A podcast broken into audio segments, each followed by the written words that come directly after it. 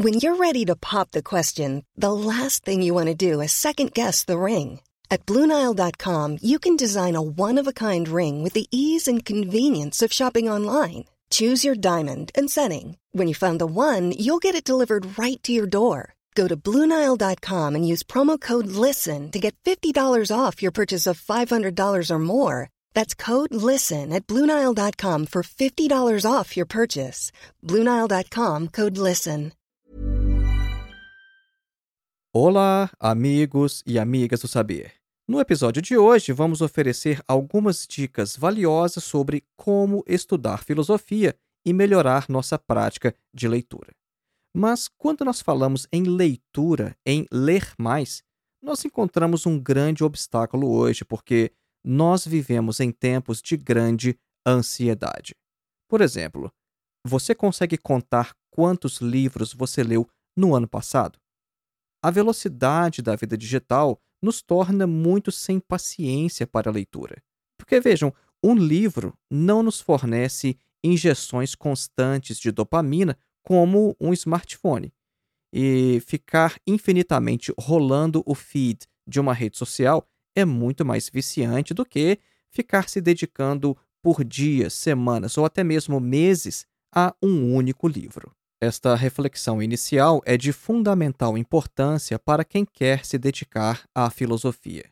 O pensar filosófico exige concentração e uma alta carga de leitura, mas a vida digital, infelizmente, nos retira cada vez mais essas habilidades fundamentais para o exercício do filosofar. Não há filosofia séria sem o contato direto com os clássicos. E é por isso que uma das principais tarefas de nossos cursos de filosofia e também do nosso clube de leitura lá no nosso canal no YouTube é justamente levar nossos alunos aos textos. Neste episódio de hoje, nós vamos fazer o seguinte: a primeira parte será negativa. Nós vamos mostrar inicialmente o que a filosofia não é. Depois, nós entraremos na parte positiva do episódio, oferecendo dicas práticas sobre o que observar na leitura de um texto filosófico, dando também orientações sobre um método de leitura adequado, mencionando até mesmo questões como ambiente, mobiliário e iluminação, coisas que parecem menores, mas que são muito importantes para uma boa concentração no estudo. Eu sei que muita gente às vezes se sente presa aos smartphones, às redes sociais, quer se libertar disso, mas a coisa simplesmente é viciante. Então, faça um esforço contra as distrações e fique conosco até o final deste episódio. Acompanhe.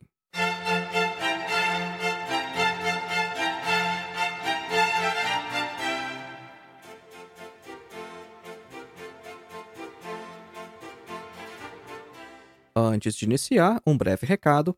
Faça sua inscrição em nosso curso de Introdução à Filosofia, dos Pré-Socráticos a Sartre. Nosso curso tem mais de 14 horas de duração, oferece total flexibilidade porque não há data fixa nem para você começar nem para você terminar e você ainda recebe um certificado ao final. O nosso objetivo com este curso é colocar você em contato direto com alguns dos principais textos de toda a história da filosofia. Então, ao invés de ler comentadores ou literatura secundária falando sobre os filósofos, os nossos vídeos vão te preparar para que você leia diretamente alguns dos principais clássicos da história da filosofia. Para mais informações, basta acessar o link que está na descrição deste episódio ou então o link que você encontra em nosso site, que é www.filosofiaepsicanalise.org. E o nosso segundo e último recado é sobre o meu mais novo curso, A Filosofia de Karl Marx, uma introdução. Este curso tem mais de oito horas de duração falando apenas sobre Karl Marx. E aqui também o acesso é vitalício. Você pode fazer com total tranquilidade, total flexibilidade, sem data para iniciar e sem pressão para finalizar. Neste curso, nós fazemos um recorte naquilo que há de especificamente filosófico nos textos de Karl Marx. Para mais informações, basta acessar o link que também está aqui na descrição deste episódio ou então em nosso site, mais uma vez, www.filosofiaepsicanalise.org. Voltemos então ao nosso tema: como estudar filosofia. Primeira coisa, gente: filosofia exige paciência. Faça um teste. O que você realmente consegue assimilar das dezenas de vídeos curtos que você assiste todos os dias em redes sociais, tipo Instagram ou quem usa TikTok, por exemplo? Eu não digo simplesmente se lembrar de que você viu algo, mas eu digo no sentido de assimilar conceitos e novas categorias para interpretar a realidade de maneira independente. Lembrar de notícias simples é relativamente fácil, mas pensar de fato não pode ser alcançado através de vídeos curtos em redes sociais. Essas redes funcionam principalmente através de imagens, memes. A questão é que reagir a imagens é muito mais fácil do que ler e interpretar textos. A leitura exige autocontenção, o que é um desafio não apenas para o corpo, mas também para a mente. Vejam só, em um livro, frases, parágrafos e páginas se desenrolam lentamente em sequência, em uma lógica nada intuitiva, e a pessoa letrada precisa aprender também a ser reflexiva, analítica, paciente e assertiva. Então, ler não é um processo fácil. E eu gostaria de trazer aqui uma citação de Nietzsche sobre o que ele considera um bom leitor. Eu acho que Nietzsche descreve aqui de maneira brilhante o que é que nós devemos ser como leitores, as habilidades que nós precisamos desenvolver para nos tornarmos bons leitores. Nietzsche afirma isso no prefácio à nova edição de Aurora. Isso foi em 1887. Nietzsche afirma o seguinte: aspas, um tal livro não tem nenhuma pressa. Além disso, somos ambos amigos do lento, tanto eu quanto meu livro. Não se foi filólogo em vão. Antes, nós o somos ainda, quer dizer, um mestre do ler lentamente. Por fim, escreve-se também lentamente. Filologia é, com efeito, aquela venerável arte que de seus veneradores exige, sobretudo, uma coisa: desgarrar-se, dar-se tempo, tornar-se quieto, lento, como uma arte de ourivesaria e maestria da palavra, que só tem a realizar trabalho fino e cuidadoso. Observe que Nietzsche afirma aqui que o bom leitor é aquele que lê devagar. Nietzsche afirma: olha, tanto eu quanto o meu livro somos amigos do lento. Isso é, é preciso aprender a ter calma, paciência para ler, e isso é de fundamental importância na filosofia. Perceba então que ser um bom leitor hoje é nadar contra a corrente. Hoje todo mundo quer tudo muito rápido, a informação agora, na hora, mastigada. Mas o conhecimento não funciona assim, a filosofia não funciona dessa maneira. É preciso ler devagar, é preciso ter paciência. Para ler bem filosofia, é preciso compreender também o que a filosofia não é. Isso é muito importante, porque se a gente já chega na filosofia com falsos pressupostos, a gente não vai conseguir ler de maneira adequada. Vejam, embora os currículos do ensino médio e quase todos os cursos de graduação tenham uma disciplina chamada filosofia, pouca ou nenhuma noção se pode desenvolver a partir daí sobre o que a filosofia realmente é. E a dificuldade se torna ainda maior quando essa experiência com a filosofia propicia a falsa sensação de pelo menos saber do que se trata. Porque tomar conhecimento de alguns temas abordados por alguns filósofos não é a mesma coisa que saber o que é ou saber como fazer filosofia. E o problema em não saber o que é que caracteriza a atividade filosófica enquanto tal é, às vezes, tentar estudar filosofia com métodos das ciências humanas, por exemplo, tendo em vista que filosofia não é uma ciência humana. Vejam só, eu não sei se você já reparou isso, mas nas universidades a gente tem diversas faculdades. Né? A faculdade de economia, a faculdade de letras, e às vezes a gente tem a faculdade de filosofia e ciências humanas. Por que é que a gente tem os dois nomes, filosofia e ciências humanas. É porque a filosofia não é uma ciência humana. Em algumas faculdades, a filosofia é estudada na faculdade de letras, por exemplo. Aí às vezes você tem o um nome, né? Faculdade de Letras e Filosofia. Mas perceba que a filosofia é muito particular. A filosofia não é uma ciência humana. Então é preciso compreender o que é especificamente filosófico, a fim de que a gente saiba de fato como estudar filosofia e evitar alguns dos principais erros nessa tarefa. Mas este episódio não é o momento de tentar definir ou abordar diretamente o que é filosofia. Porque, além de essa pergunta já ser em si um grande problema filosófico, isso não é exatamente necessário para essas breves notas sobre como estudar filosofia.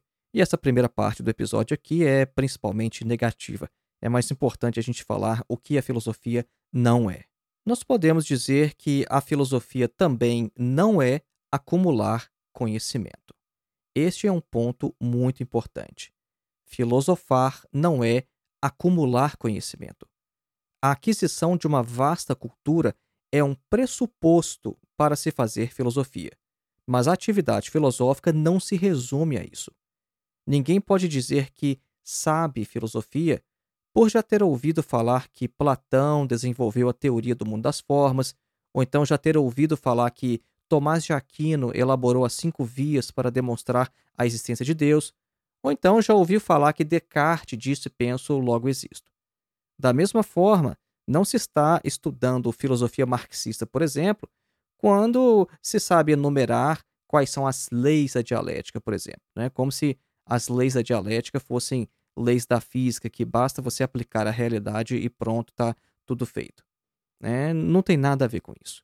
Immanuel Kant, por exemplo, afirmava que não se aprende filosofia, só se aprende a filosofar. Com isso, Kant ressaltava o caráter eminentemente prático da filosofia, no sentido de que a filosofia é um fazer e não uma mera acumulação de conhecimento. Outra coisa que a filosofia também não é, opinião. Filosofia não é opinião.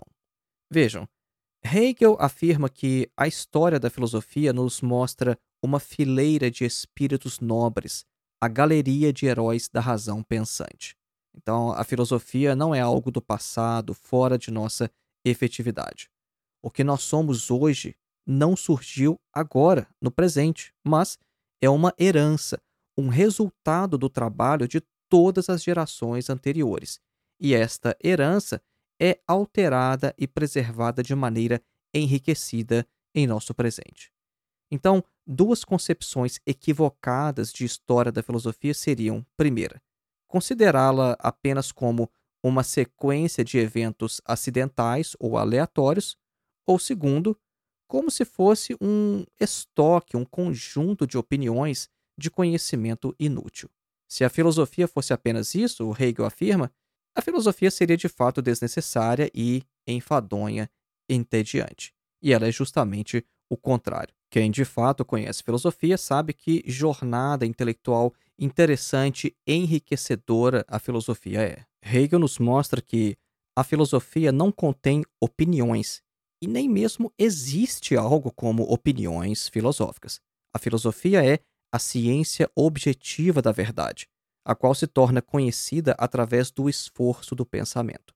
O pensamento filosófico deve ser entendido em seu desenvolvimento imanente, assim como uma semente que já possui em ato tudo aquilo que ela se tornará, isso é, árvore, troncos, folhas, frutos e novas sementes.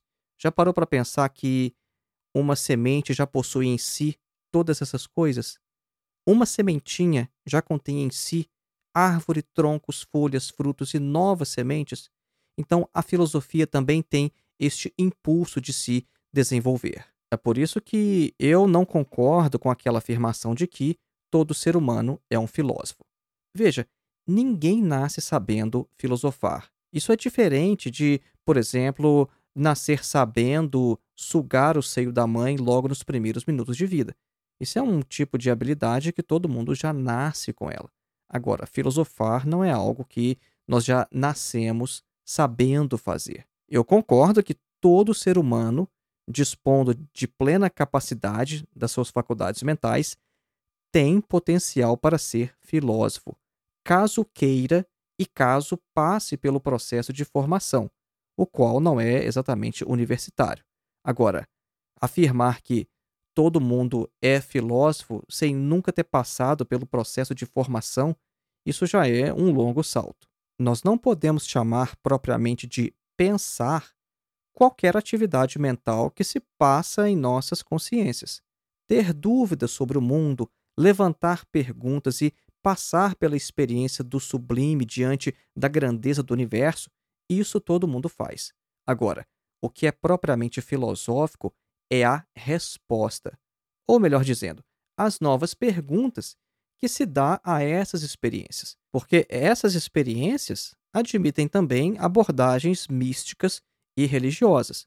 Então, não é porque eu me pergunto pelo sentido da vida que eu sou um filósofo, porque eu posso me perguntar pelo sentido da vida e dar uma resposta religiosa. Então, eu não sou filósofo. Essa concepção equivocada de que filosofia é opinião acaba levando à distribuição gratuita e indiscriminada do título de filósofo à humanidade inteira. Porque, já que qualquer um é capaz de opinar, mesmo quando não entende nada do assunto, então todo mundo garante o seu lugar de honra naquela galeria de heróis da razão pensante, né, da qual nos fala Hegel. E isso leva à curiosa situação de que filósofos como Sócrates, Platão, Descartes e Kant recebem a companhia ombro a ombro de qualquer divulgador de fake news em redes sociais, porque já que esses também possuem opiniões, bom, então o cara pensa, né? Bom, eh, eu tenho minhas próprias opiniões, logo eu estou a nível de um Sócrates, de um Platão, de um Descartes. Isso é, obviamente, absurdo. Então, a filosofia é uma atividade empreendida com método, com rigor lógico e em diálogo com o passado e com o presente. Por isso, filosofia não é opinião e nem todos são filósofos. E antes de passar à próxima parte do nosso episódio, nós vamos fazer a nossa clássica pausa musical. Hoje nós vamos ouvir um trecho da Sonata número 32 em Dó menor de Ludwig van Beethoven, compositor alemão nascido em 1770 em Bonn, na Alemanha, e falecido em 1827 em Viena, na Áustria.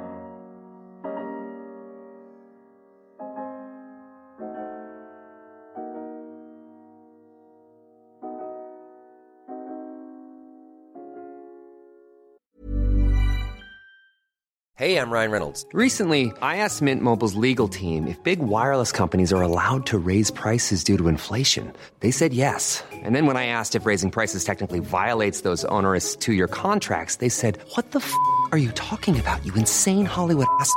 So to recap, we're cutting the price of Mint Unlimited from $30 a month to just $15 a month. Give it a try at mintmobile.com slash switch. $45 up front for three months plus taxes and fees. Promo for new customers for limited time. Unlimited more than 40 gigabytes per month. Slows. Full terms at mintmobile.com. Millions of people have lost weight with personalized plans from Noom. Like Evan, who can't stand salads and still lost 50 pounds. Salads generally for most people are the easy button, right? For me, that wasn't an option. I never really was a salad guy. That's just not who I am. But Noom worked for me. Get your personalized plan today at Noom.com. Real Noom user compensated to provide their story. In four weeks, the typical Noom user can expect to lose one to two pounds per week. Individual results may vary.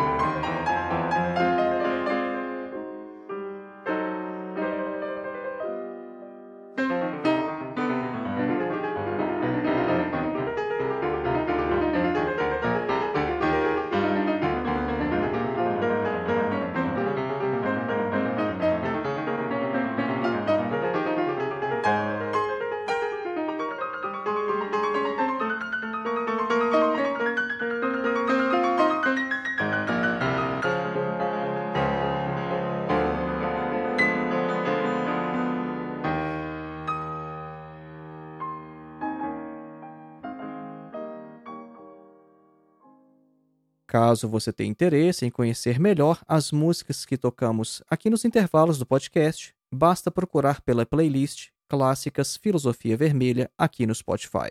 Voltemos então ao nosso tema: como estudar filosofia. Agora nós vamos para a parte positiva deste episódio. Nós daremos dicas mais concretas sobre como estudar bem filosofia e essas dicas podem ser utilizadas, claro, também em outras áreas. A primeira dica que eu deixo: ler cada filósofo em seu contexto. Ao se estudar filosofia, é um erro isolar determinado autor de sua época, porque com isso nós perdemos muito da riqueza do pensamento filosófico de qualquer filósofo. Quando a gente não compreende o contexto de onde tal filósofo surgiu, ou então quando a gente se limita a ler resumos e manuais. Toda filosofia é um diálogo com o passado, com o presente e até mesmo com o futuro, de modo que isolar um filósofo de sua época é como ouvir apenas uma pessoa quando ela está conversando com outra. Se duas pessoas estão conversando, então a gente tem que ouvir essas duas pessoas. Né? E por que, que, ao ler textos de filosofia, a gente vai ler só aquele filósofo como se ele não estivesse conversando com ninguém? É claro que ele está. É claro que ele está respondendo a alguém e, de certa maneira, ele está continuando uma tradição ou então tentando fundar uma nova, mas criticando a antiga. Então, cada filósofo tem que ser lido em seu contexto e como se estivesse em diálogo com outros filósofos, porque, na verdade, ele está mesmo. A próxima dica é leitura dos clássicos. Este é um ponto muito importante para o estudo da filosofia o contato direto com os textos dos próprios filósofos. Porque vejam, o recurso a manuais ou a comentadores não pode ser o único meio de acesso à filosofia. Embora os manuais tenham uma grande utilidade, principalmente para iniciantes, os manuais nunca poderão oferecer uma formação filosófica propriamente dita, e muito menos substituir a leitura das obras. Então, não há atalhos aqui.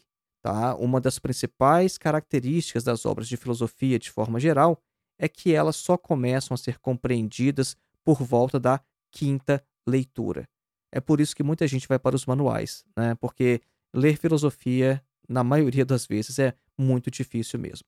Agora, não se preocupe. Tá? Tem obras que a gente vai ler uma vez, não vai entender muita coisa. Na segunda, a gente entende um pouquinho melhor algumas passagens, mas ainda não muito aí você vai para a terceira, para a quarta, para a quinta, e é assim mesmo. E esta é uma característica do estudo da filosofia. Então tem que ir para os clássicos, mesmo que os clássicos sejam difíceis, mas a gente não pode fugir deles e ficar só nos manuais que vão trazer o resumo para a gente. A próxima dica é sobre o ambiente de estudo. Para estudar, nós precisamos também de um lugar silencioso e bem iluminado. Isso é muito importante. A gente não pode ter, por exemplo, qualquer tipo de lâmpada, porque isso influencia na qualidade do estudo. Nós precisamos também nos desligar completamente do mundo exterior, desligar o celular ou qualquer coisa que possa nos interromper. E aí a gente pode passar algumas horas imersos na experiência de leitura. Isso varia de pessoa para pessoa. Né? Algumas pessoas começam a entrar no ritmo da leitura apenas depois de uns 20 minutos, mas isso pode variar. Né? E o que seria então uma boa sessão de estudos? Né? Isso varia também de pessoa para pessoa, mas a gente poderia dizer que uma sessão de estudo duraria de duas a três horas. Tá? Agora, isso varia não apenas de indivíduo para indivíduo, mas também dependendo da fase da vida em que cada um está. É, um indivíduo mais jovem consegue se concentrar mais do que quando numa idade mais avançada. Então, atenção: o local de estudo deve possuir também uma cadeira confortável e uma mobília adequada. Então, não menospreze essas coisas. Tá? Não pense que dá para sentar em qualquer lugar, de qualquer maneira e com qualquer iluminação. Faça uma avaliação do seu local de estudo, da sua mobília, da sua iluminação. Talvez isso esteja te atrapalhando. Por exemplo, você tem dor nas costas depois de ficar sentado por um breve período de tempo? Ninguém vai conseguir estudar mesmo com dor nas costas. Para estudar filosofia, também é fundamental dominar uma metodologia de leitura. Porque vejam, ler é uma arte e ler é algo complexo. Nós não podemos confundir a habilidade de decodificação de símbolos gráficos em símbolos fonéticos com a real habilidade de leitura. Vejam só o que eu falei, né? Você decodificar símbolos gráficos em símbolos fonéticos. Isso quer dizer, você vê um determinado símbolo gráfico que às vezes parece um, um triângulo, mas com um risquinho no meio, e aí você sabe que aquilo significa A. Pois é, eu dei mais ou menos a descrição da letra A, né? Quase um triângulo, mas apenas com um risquinho no meio ali. Então você sabe, olha, esse símbolo gráfico significa A. Bom, é isso que a gente aprende no jardim de infância, né? Agora, isso é leitura. Não é propriamente leitura ainda. Né? Não esse tipo de leitura que nós precisamos, esse tipo de leitura sobre o qual nós estamos falando aqui neste episódio. Então, leitura é algo mais complexo. E a gente tem que dominar uma certa metodologia de leitura para saber ler bem. Em nosso curso de Introdução à Filosofia dos Pré-Socráticos a Sartre, nós trazemos essa informação logo no início. E lá nós mostramos o seguinte: a leitura compreende três momentos. Ela tem o nível elementar, o nível inspecional e depois o nível analítico. É, o que, seria então esse primeiro nível, o elementar? Esse nível elementar é esse que nós falamos que a gente é, decodifica símbolos gráficos em fonéticos. É essa habilidade que a gente adquire a partir do jardim de infância e que a gente vai desenvolvendo ao longo do ensino fundamental. Esse nível elementar é a base da leitura e não há muito o que dizer sobre ele. Tá? Com esse nível aqui, a gente não vai muito longe para estudar filosofia. Mas aí vem o segundo nível, que é o inspecional, que em inglês é chamado de skimming. Esse nível inspecional tem um objetivo de descobrir se um livro merece uma leitura mais detalhada ou não. Nesse nível de leitura, quando a gente diz o seguinte, olha, eu estou fazendo uma leitura inspecional nessa obra, tá? Nesse momento você não deve ter medo de parecer superficial, porque é assim mesmo que você vai ler, tá? Se você estiver lendo em nível inspecional, você não vai gastar tempo tentando entender cada palavra ou ideia, porque o objetivo não é entender tudo, tá? Porque depois, quando você for fazer uma outra leitura, tudo vai ficar mais claro, tá? Mas se você estiver fazendo uma leitura inspecional, o seu único objetivo é o seguinte: olha, esse livro que eu tenho em mãos merece uma leitura mais detalhada? E depois nós temos o terceiro nível, que é o nível analítico. Este é o mais importante quando nós estamos lendo uma única obra, e é quando de fato nós nos aprofundamos na leitura. No nível analítico, você tem que fazer o seguinte: você tem que saber que tipo de livro você está lendo, e de preferência antes de começar a leitura. Tá? Então a coisa começou a ficar séria, hein? Nível 3, nível analítico. Saiba que tipo de livro você está lendo. Outra característica: você tem que sintetizar a unidade de todo o livro em uma única frase ou, no máximo, em algumas poucas, um pequeno parágrafo. Então vejam só, tem que ter uma capacidade de síntese enorme aqui tá? Você está fazendo a leitura mais séria, analítica, e aí? Como se você tivesse que escrever uma sinopse do livro. Como é que você sintetiza, como é que você resume sobre o que é essa obra? No nível 3, que é o nível analítico, você também precisa identificar as partes principais do livro e mostrar como que elas estão organizadas no todo. Você tem que também definir os problemas que o autor está tentando resolver, isso é, que, que o autor, por exemplo, da Crítica da Razão Pura, está tentando resolver nessa obra? Imagina, você está lendo a Crítica da Razão Pura de Kant. Você está fazendo uma leitura já de nível 3 analítico? Bom, essa obra é sobre o quê? Que problema que o Kant está tentando resolver aqui? Outra característica: você tem que encontrar as palavras importantes e você tem que ter certeza que você e o autor entendem a mesma coisa por essas palavras por esses conceitos. Essa leitura é crítica, então você tem que saber dizer quais problemas o autor resolveu e quais não. E você tem que também saber dizer por que é que ele falhou em tentar resolver certos problemas. Tá? Agora, essa leitura também ela tem que ser responsável, exige integridade intelectual. Tá? Você tem que dizer eu entendo antes de você dizer eu concordo ou eu discordo. Tá? Então, primeira coisa, tem que entender. A gente não pode nem concordar, nem discordar, nem suspender o juízo se a gente ainda não entendeu. Outra coisa é que a gente não pode simplesmente discordar apenas por discordar, né, de forma contenciosa, apenas pelo prazer da disputa. E aqui também você deve saber a diferença entre conhecimento e mera opinião pessoal, tá? Porque são duas coisas bem diferentes e a gente tem que ter isso muito claro quando a gente está lendo de forma responsável. Uma coisa é conhecimento, outra coisa é uma mera opinião pessoal. Então, essas foram algumas das características do nível 3 de leitura, ou o nível analítico. De maneira geral, o que a gente pode dizer sobre a leitura? É, isso é muito importante para a filosofia e também é aplicável a várias outras áreas.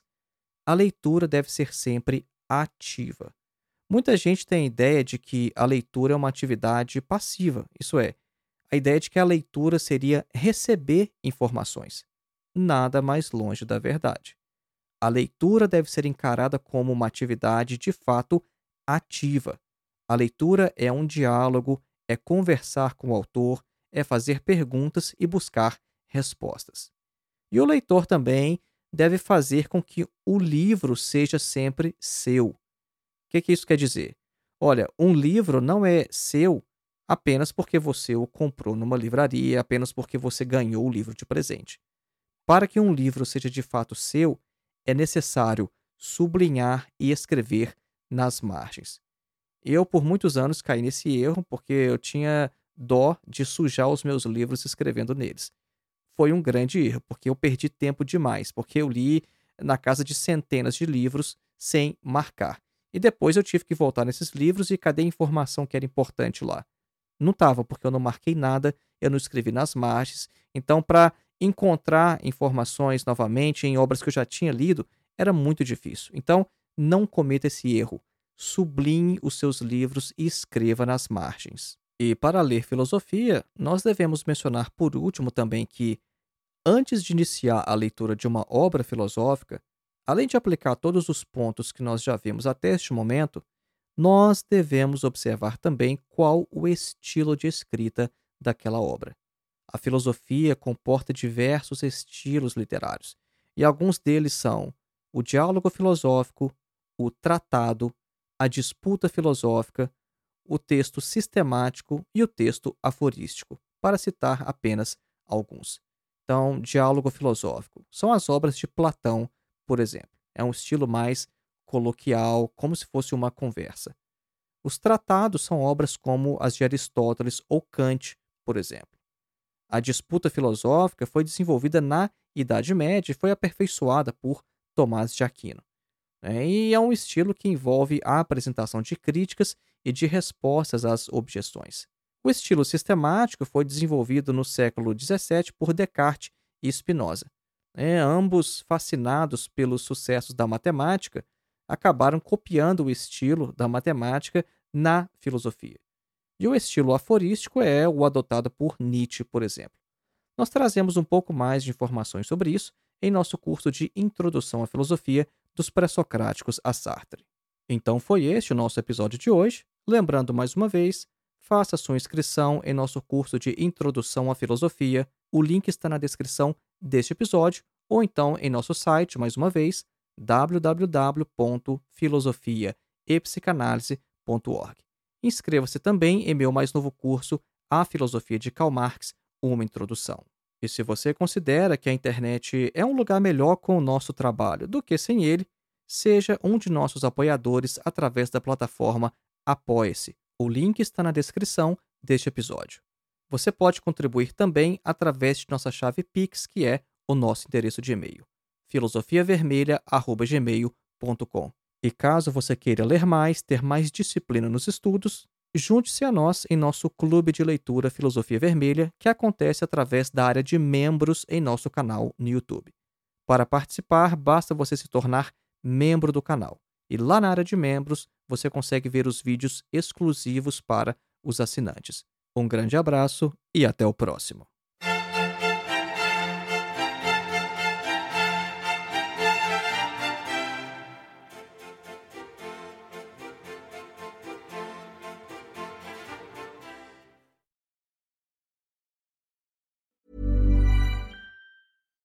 When you make decisions for your company, you look for the no brainers. And if you have a lot of mailing to do, stamps.com is the ultimate no brainer. It streamlines your processes to make your business more efficient, which makes you less busy. Mail checks, invoices, legal documents, and everything you need to keep your business running with stamps.com. Seamlessly connect with every major marketplace and shopping cart. Schedule package pickups and see your cheapest and fastest shipping options from different carriers with rates up to 89% off USPS and UPS rates. And with the stamps.com mobile app, you can take care of mailing and shipping wherever you are. Make the same no-brainer decision as over 1 million other businesses with stamps.com. Sign up with code program for a 4-week trial plus free postage and a free digital scale. No long-term commitments or contracts. That's stamps.com. Code program.